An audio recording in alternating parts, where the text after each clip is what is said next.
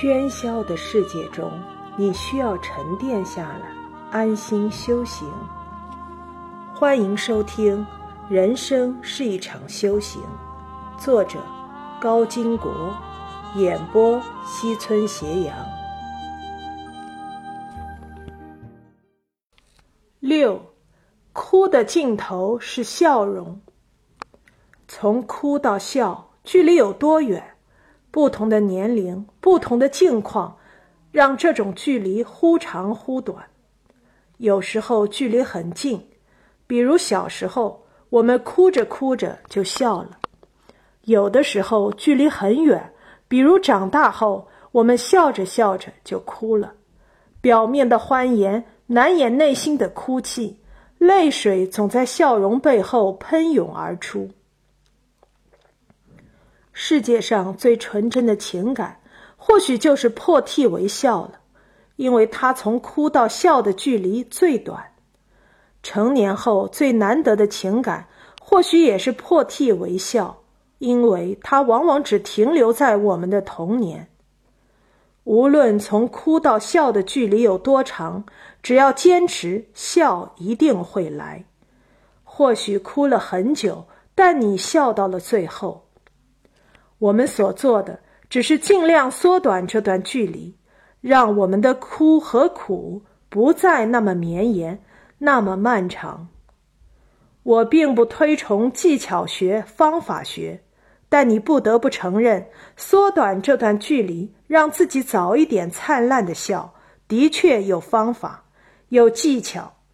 尤其当你面对一个功利化、技巧化、工具化的世界的时候。哭和笑只有千分之一的距离。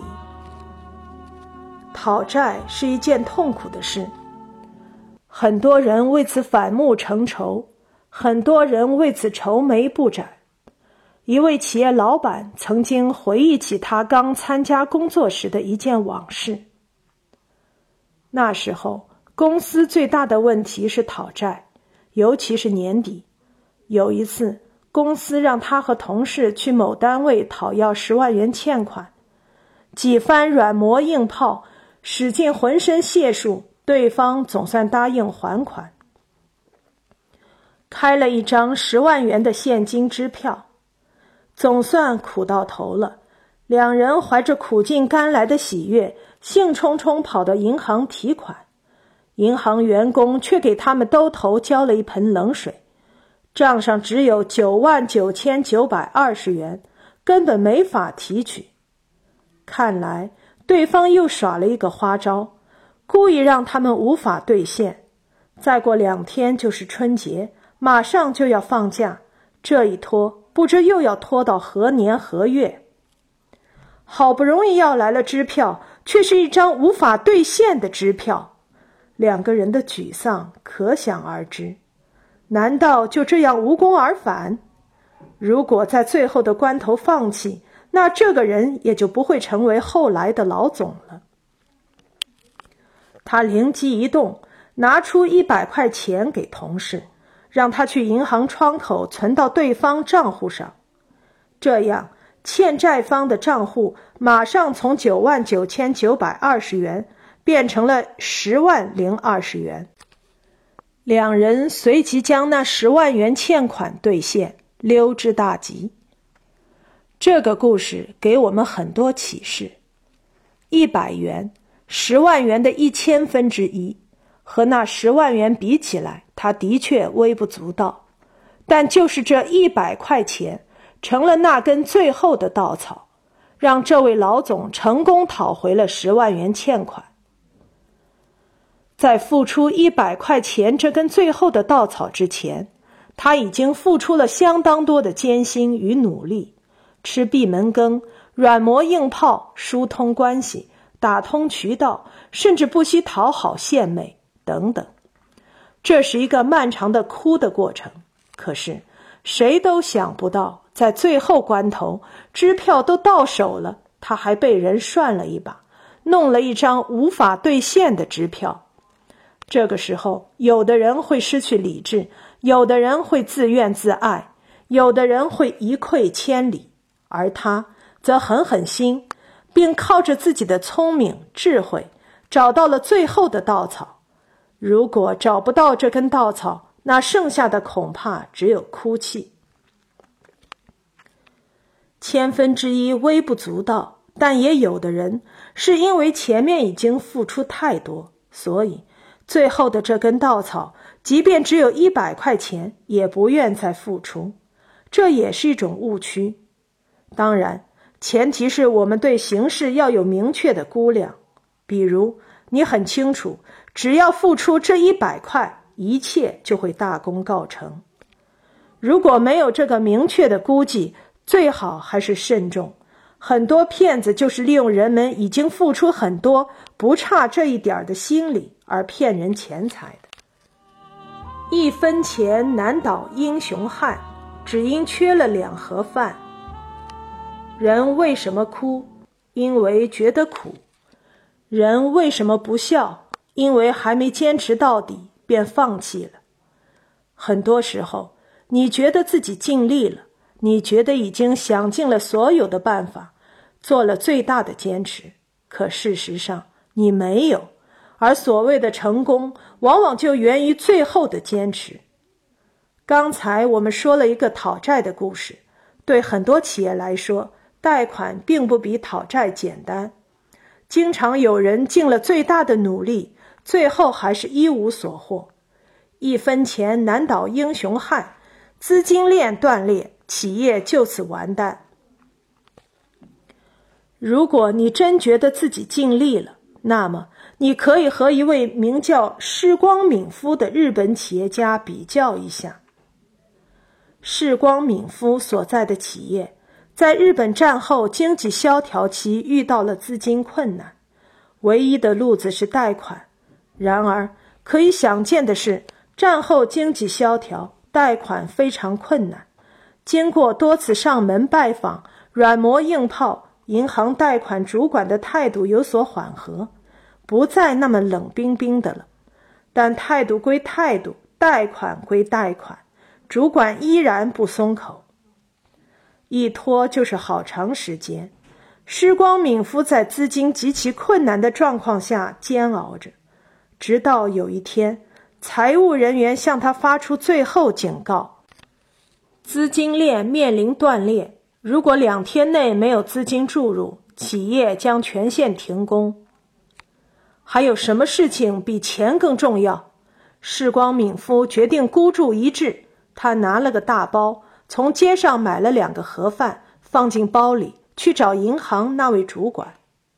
一聊又是一天，主管的态度一如既往：交朋友行，贷款免谈。一个要求贷款，一个坚决不贷。这场谈话对两个人都是一种煎熬。现在的问题就是谁第一个松口了？是世光敏夫坚持不下去了，彻底放弃，还是银行主管坚持不住了，一贷了之？终于，一个下午的时间过去了，悦耳的下班铃声响了起来，主管如释重负。拿起公文包准备下班，没成想，世光敏夫却从包里拿出事先准备好的盒饭，对主管说：“主管先生，我知道您工作很辛苦，不过为了我们能够继续深入的交谈下去，我给您准备了简陋的盒饭，咱们吃了饭接着谈贷款的事，好吗？”银行主管看着世光敏夫的盒饭，大概有点傻眼。我们不知道他当时的心情，但我想他吃盒饭的时候，内心必定有点百感交集。一个企业有如此执着尽心的领导，还有什么难关过不去？自己把钱带给这种人领导的企业，又有什么不放心的？后面的事情水到渠成。和前面讨债故事中那一百块钱一样，这两盒盒饭成了击溃银行主管最后防线的稻草。世光敏夫如愿贷到了款，世光敏夫笑到了最后。很多企业经营者在为资金紧张叫苦连天，为紧缩的信贷政策而怨天尤人，甚至哭泣的时候，你可曾想过，为什么世光敏夫能苦尽甘来，你却不能？你有没有一点盒饭精神呢？别哭，你真的什么都没丢。人有时候很奇怪，同样的话，你可以用来劝别人，却劝不了自己。比如，朋友因为一件小事想不开，懊恼不已，甚至想自杀。你会告诉他这样不值得，未来还有很长的路要走，眼睛要往前看，等等。如果同样的事情发生在你的身上，你就会发现道理你很明白，可以很流畅的用来劝别人，却劝不了自己。这种心理的确很奇怪。很多时候，我们内心也在提醒自己，不要为小事烦恼，没必要。一边这么想，一边怒气冲冲，河东狮吼。其实，每个人都很在乎眼前的得失，这是人性的弱点决定的。不过，只要我们下功夫，有毅力去克服这个弱点，那么生活就会向我们打开一扇朝向成功的窗。韩国总统李明博小时候生活很艰苦。上初中的时候，他靠卖菊花糕、冰激凌给自己挣学费；高中时只能选择读夜校，因为白天要去卖爆米花挣钱。上了大学之后，勤工俭学更加辛苦，每天半夜就要起床上菜市场清理垃圾挣钱。这么多的苦，并没有打倒他。反倒激发了他的斗志，一步步迈向成功。或许这与李明博不爱计较、很少患得患失有关。李明博上小学三年级的时候，学校举行了一次运动会，邀请父母前来观战，加油助威。这次比赛跑进前几名的同学不仅会获得奖状，还奖励两支铅笔，两支崭新的铅笔。对整天用铅笔头的李明博来说，诱惑是相当大的。经过奋力拼搏，李明博跑了第三名，赢得了两支铅笔。令他感到懊恼不已的是，在颁奖后嘈杂混乱的人群中，他居然把两支刚发的铅笔给弄丢了。他疯了一样在操场来回寻找，丝毫不顾及同学们好奇的目光。然而，两支新铅笔到底还是没有找到。他坐在草地上嚎啕大哭。这时候，母亲走了过来，安慰他说：“你不是还有奖状吗？铅笔早晚都会用完的，可奖状会永远留在你身边，给你力量。”短短一句话，让李明博停止了哭泣。或许是因为母亲的话很有分量。或许是因为年龄小、可塑性强，从此之后的李明博眼光逐渐放得长远，不再纠缠于眼前的得失。没错，患得患失只会让我们的心更苦，让我们流更多的泪，于事实、于未来却毫无益处。李明博能成为总统，与他坚毅的性格分不开。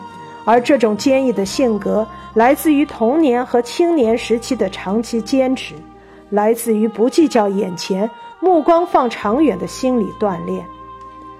当你也在为你心中的那两支新铅笔哭泣的时候，要记住，其实你什么都没丢，丢的只是一颗坚强的心。把坚强找回来，你就拥有了更广阔的未来。